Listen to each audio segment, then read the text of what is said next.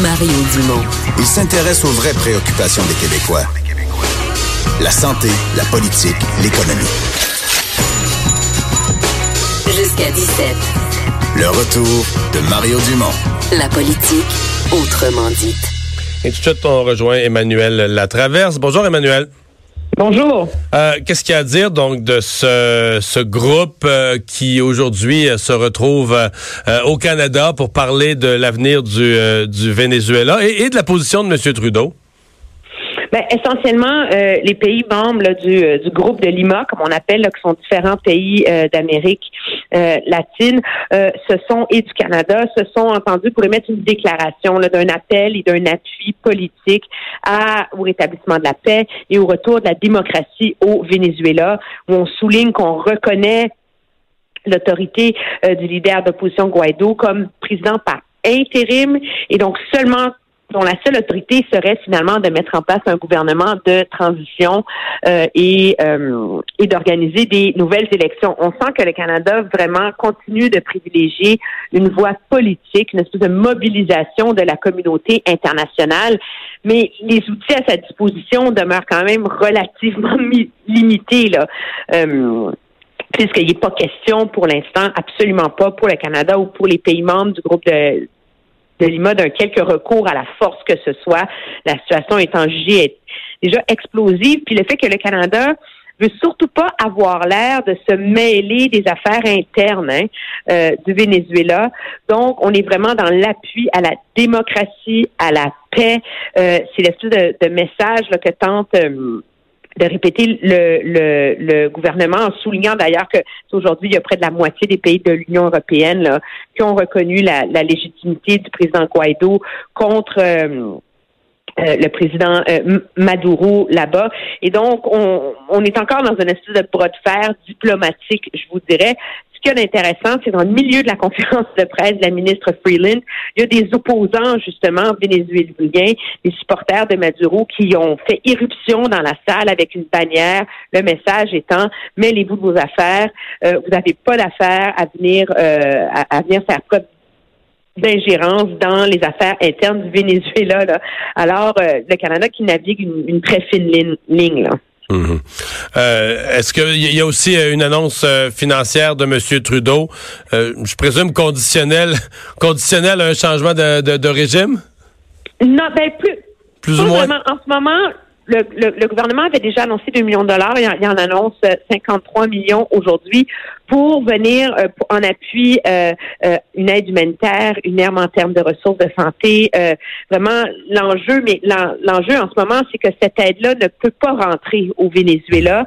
Donc, une partie des fonds qui vont beaucoup être utilisés euh, pour les pays voisins du Venezuela, la Colombie, le Mexique, etc., qui, eux, sont aux prises avec maintenant une crise humanitaire. Là, c'est plus de 3 millions de Vénézuéliens qui ont quitté le pays, qui tentent de fuir.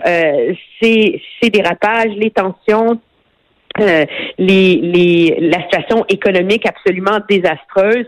Et ces, ces, ces migrants-là, ces réfugiés-là risquent aussi de déstabiliser potentiellement les pays voisins, d'où le fait que euh, le le Canada leur vient en aide pour essayer d'aider à, à, prendre en charge et à parer à cette crise humanitaire en ce moment. Bon. Euh, revenons sur le sondage. J'ai parlé il y a quelques instants avec Yves-François Blanchette, en tout cas lui qui reste euh, reste calme, mais visiblement ne déteste pas de, de voir le bloc remonter. Euh, parce que, oui, ça nous présente un nouveau portrait de la réalité fédérale au Québec. Oui, absolument. Avec l'effondrement du NPD, ces appuis-là, là, qui passent de 25 c'est le résultat du NPD à la dernière élection, à 8 Mario. Euh, c'est des appuis qui vont un peu partout, je vous dirais, mais euh, la disparition, ça veut dire qu'il y a un, un, un bassin d'électeurs progressistes qui sont disponibles pour le Bloc québécois là, très, très, très clairement. En ce moment, le Bloc est à 21% C'est pas mirobolant, c'est les résultats de la dernière élection, essentiellement. Mais est-ce qu'avec une bonne campagne, euh, Monsieur Blanchette est capable d'essayer de coaliser un vote progressiste anti-Trudeau. Euh, si j'avais des conseils à lui donner, je lui dirais que c'est la meilleure voie à prendre. Le Parti libéral qui est très haut en ce moment-là, à 39% c'est ce qui fait dire à des, à des stratèges libéraux qui peuvent facilement faire plus de 20 gains au Québec, etc. Mais avant de sabrer le champagne, je vous dirais, il va falloir voir comment cette chute politique va évoluer d'ici la prochaine année. Mais c'est très clair qu'on est vraiment dans une dynamique de course à trois.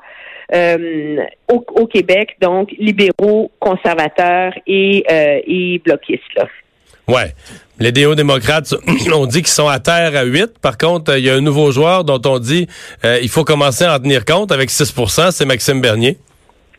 Oui, à, 8, juste pour que les, gens aient un barème, là, le, le, le NPD n'a pas été aussi bas que ça depuis 2008 au Québec. Donc, ça commence à faire euh, à faire pas mal longtemps. Maxime Bernier est un facteur important à 6% Pourquoi? Pas parce que c'est avec 6% à l'échelle de la province que tu vas aller gagner des comtés, mais à 13% dans la région de Québec seulement. Là, il vient faire très, très, très, très mal, je vous dirais, au Parti conservateur. La région de Québec se veut euh, la pierre d'assise des, des visées conservatrices. C'est toujours là qui ont eu le plus de succès. Euh, mais là, il se ramasse vraiment au coude à coude avec les libéraux à cause de ça. Donc, M. Bernier qui vient leur saper des appuis, donc qui, commence à causer des sérieux maux de tête, là, je vous dirais, euh, aux conservateurs. Eux se disent que finalement, cette partie-là, c'est même pas c'est pas à l'échelle de la province qu'elle va se gagner, c'est même pas à l'échelle d'une région, mais c'est des micro-courses locales et qu'à ce chapitre-là, ils croient être capables de contrer l'effet Bernier. Mais, mais, il reste que pour les... c'est qu'on est obligé de le prendre au sérieux. C'est ça. Mais il reste que pour les conservateurs, et on va conclure, si on se résume, il y a eu ce rêve qui, qui a duré quelques mois durant lesquels il y a eu l'élection partielle de, la, victoire dans Fjord, le rêve de ramener ça à une lutte à deux et de dire, ben si au Québec, il y a suffisamment d'insatisfaction envers Justin Trudeau et que nous, les conservateurs, on la ramasse toute l'insatisfaction, les nationalistes, les gens plus à droite, tous ceux qui n'aiment pas Justin Trudeau, on les ramasse toutes. On gagne. on gagne des sièges. mais là, mais là c'est ça, c'est ça qui a éclaté parce que là, dans, dans leur scénario, c'était le bloc est mort, le NPD est mort, Maxime Bernier n'existe pas. C'était là tout à coup, le bloc ressuscite. Maxime Bernier gagne des points. C'est un peu comme tout le château de cartes des conservateurs qui se, qui se fragilise. En tout cas, qui est sérieusement fragilisé. Puis à 21% il commence à pouvoir faire des gains dans des luttes difficiles. Mais pour vraiment rentrer dans la zone payante, comme on dit, là, euh, pour les conservateurs, il faudrait qu'ils montent au moins à 25% Moi, je dirais que le gros, gros, gros nuage pour eux en ce moment, on le dit souvent depuis le 1er octobre, les conservateurs faisaient le pari qu'ils pourraient aller faire le plein des appuis de la coalition Avenir Québec en disant c'est les mêmes valeurs, les mêmes électeurs, les la même philosophie. Mais à la lumière de ce sondage-là, en tout cas à l'heure où on se parle, c'est pas vrai du tout.